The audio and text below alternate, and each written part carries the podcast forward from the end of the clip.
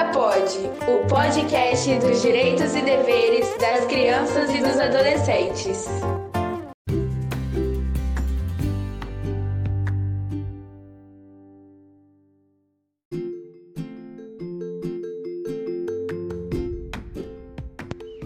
Olá, eu sou o Marcelo e apresentarei o EcaPod de hoje.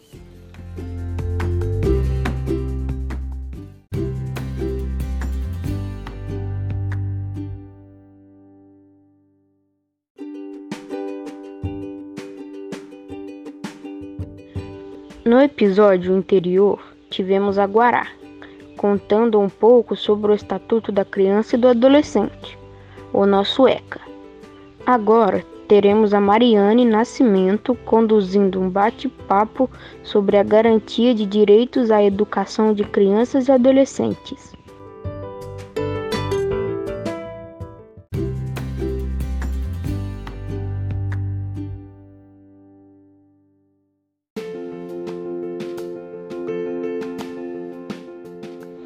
Mariane foi a primeira representante do projeto Garoto Cidadão dentro do Fórum da Juventude e do Conselho Municipal de Crianças e Adolescentes. É com você, Mariane.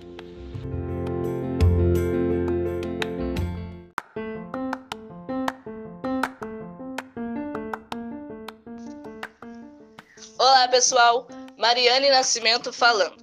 Hoje vim falar para vocês sobre políticas públicas voltadas para crianças e adolescentes. Primeiro, o que é política pública? Política pública é a soma das atividades dos governos que agem diretamente ou através de delegação e que influenciam a vida dos cidadãos. E política, eu penso que seriam os projetos de inclusão, como o projeto Garoto Cidadão, que através da cultura transforma as crianças e adolescentes da nossa região. Durante esse fórum em CMDSA em que eu participo, pensamos políticas públicas voltadas para crianças e adolescentes, como uma educação mais igualitária e eficiente, por exemplo, que é um direito nosso.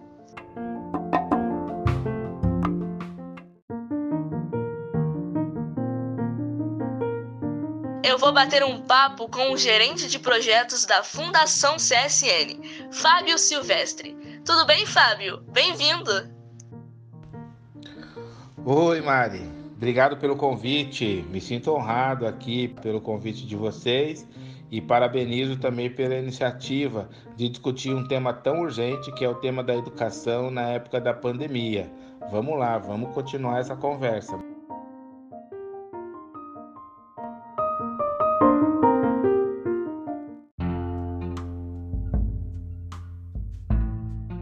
As aulas online está sendo um desafio para todos os estudantes, principalmente para os vestibulandos e para mim. O foco, a motivação que a gente sempre tinha nas aulas presenciais e com os nossos amigos estudando junto com a gente, a gente não tem mais, agora dentro de casa, né? Parece que o cérebro, ele pensa que a gente está de férias e eu não estou conseguindo absorver tudo aquilo que está sendo ensinado nas aulas online. E não é só o meu relato, são relatos de todos os estudantes, né? Estudar em casa é muito difícil, a gente se distrai com qualquer coisa. Sem falar também que os professores mandam uma, duas, três atividades ao mesmo tempo pra gente fazer. E eu preciso de um professor do meu lado explicando quantas vezes forem necessárias aprender aquela matéria. Como eu estou no terceiro ano do ensino médio, tem muitas matérias que caem no Enem e outros vestibulares também, concurso, enfim. E eu preciso aprender essas matérias, porém, não estou conseguindo. Graças a Deus, internet eu tenho, né? Quem dirá essas pessoas que não têm internet e não estou tendo nem aula, não é mesmo? O MEC pretende contar as aulas do ensino remoto, inicialmente consideradas emergenciais, oficializando como dias letivos. Há toda uma polêmica em torno disso. O que você pensa a respeito dessa intenção do Ministério da Educação? Ô Mari, é, vamos olhar o MEC, as, as decisões que ele vem tomando nos últimos tempos são decisões muito controversas, complicadas. Mas ao mesmo tempo eu queria refletir com vocês como é complicado também a gente fazer qualquer coisa agora que prejudique ainda mais os alunos, tanto da rede pública quanto da rede privada, particular. Então, não me parece né, criar obstáculos ou impedir o sucesso das pessoas nesse momento é complicado. Aí, quando você fala com relação à qualidade do ensino, acho que aí a discussão é outra e ela não está presente na pandemia. Nós já temos uma distorção de educação daquelas pessoas que são privilegiadas e podem pagar pelo ensino, daquelas que estão sujeita, sujeitas ao é, ensino público, né? A gente tem, sobretudo, na, no ensino, fun, ensino fundamental e ensino médio da escola pública. Então, acho que a reflexão tinha que ir para esse lugar e seria melhor e mais acertado se de fato elas não puder, elas não fossem prejudicadas. Então, me parece correto a contagem. E agora, o que a gente precisa avançar na discussão no Brasil é o seguinte: nós tivemos, pelo, pelo Estatuto da Criança e do Adolescente, que esse ano comemora 30 anos, nós tivemos um avanço muito importante, que é a universalização da educação como um direito de todos. Então, a gente tem um ingresso nós temos um, uma permanência maior, porque os pais precisam né, manter o, o filho e a filha ali matriculados. Agora a gente precisa discutir a outra perna, que é o sucesso e que é a qualidade do ensino. Acho que isso é uma discussão central e que ultrapassa a pandemia.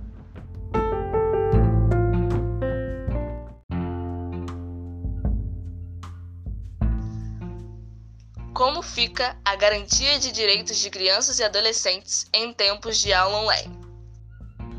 Ô Mário, ótima pergunta. A garantia de direitos de criança e adolescente, ela já tem uma certa fragilidade, né, com relação é, a uma situação que a gente vê. O ECA está próximo de fazer 30 anos e a gente ainda vê é, um número significativo de violação dos direitos. Quando a gente fala né, que as escolas estão é, fechadas em função da pandemia, da Covid-19, do novo coronavírus, a gente olha que a situação fica ainda mais agravada, é porque é, a gente tem uma situação Primeiro, que é com relação à educação, essa educação à distância, remota, ela não é para todo mundo, né? As pessoas têm dificuldade, não tem internet de qualidade, não tem bons materiais, plataformas, dificuldade de acesso.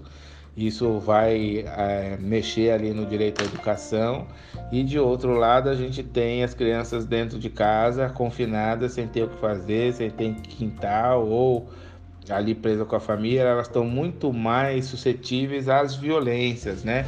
Seja a violência por agressão, agressão física ou por psicológica, né? Porque essa hora tá todo mundo com os ânimos exaltados e a gente já tem notícia do aumento né, da violência sexual contra criança e adolescente. Então, é, fica bem frágil o direito da criança do adolescente nessa época de pandemia. É preciso ter muita vigilância, ter cuidar bastante disso para que se garanta que os órgãos é, do direito pensem e cuidem melhor dessa situação.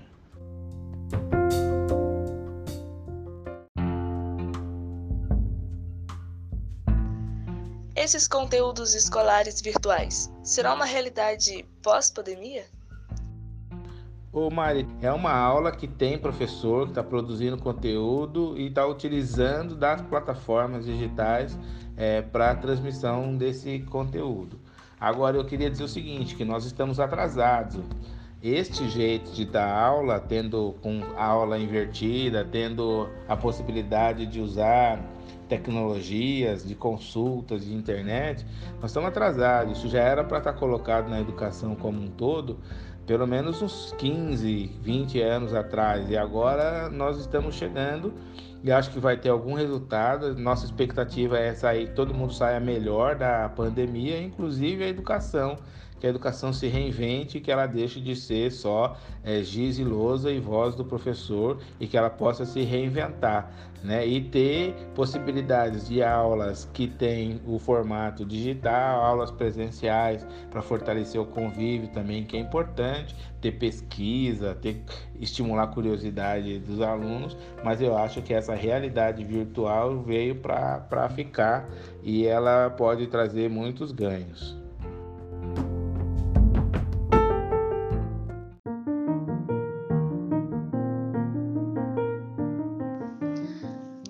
Obrigada por esse bate-papo, Fábio.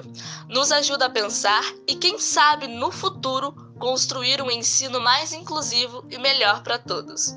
Um beijo da Mari.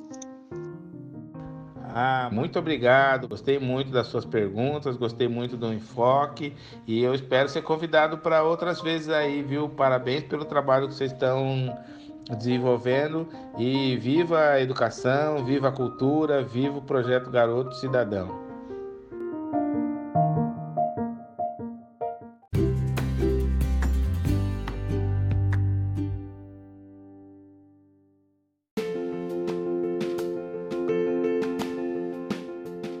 E assim vai terminando o EcaPod de hoje.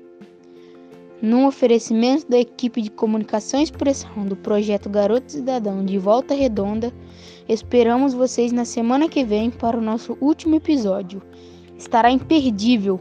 Até lá. Um abraço.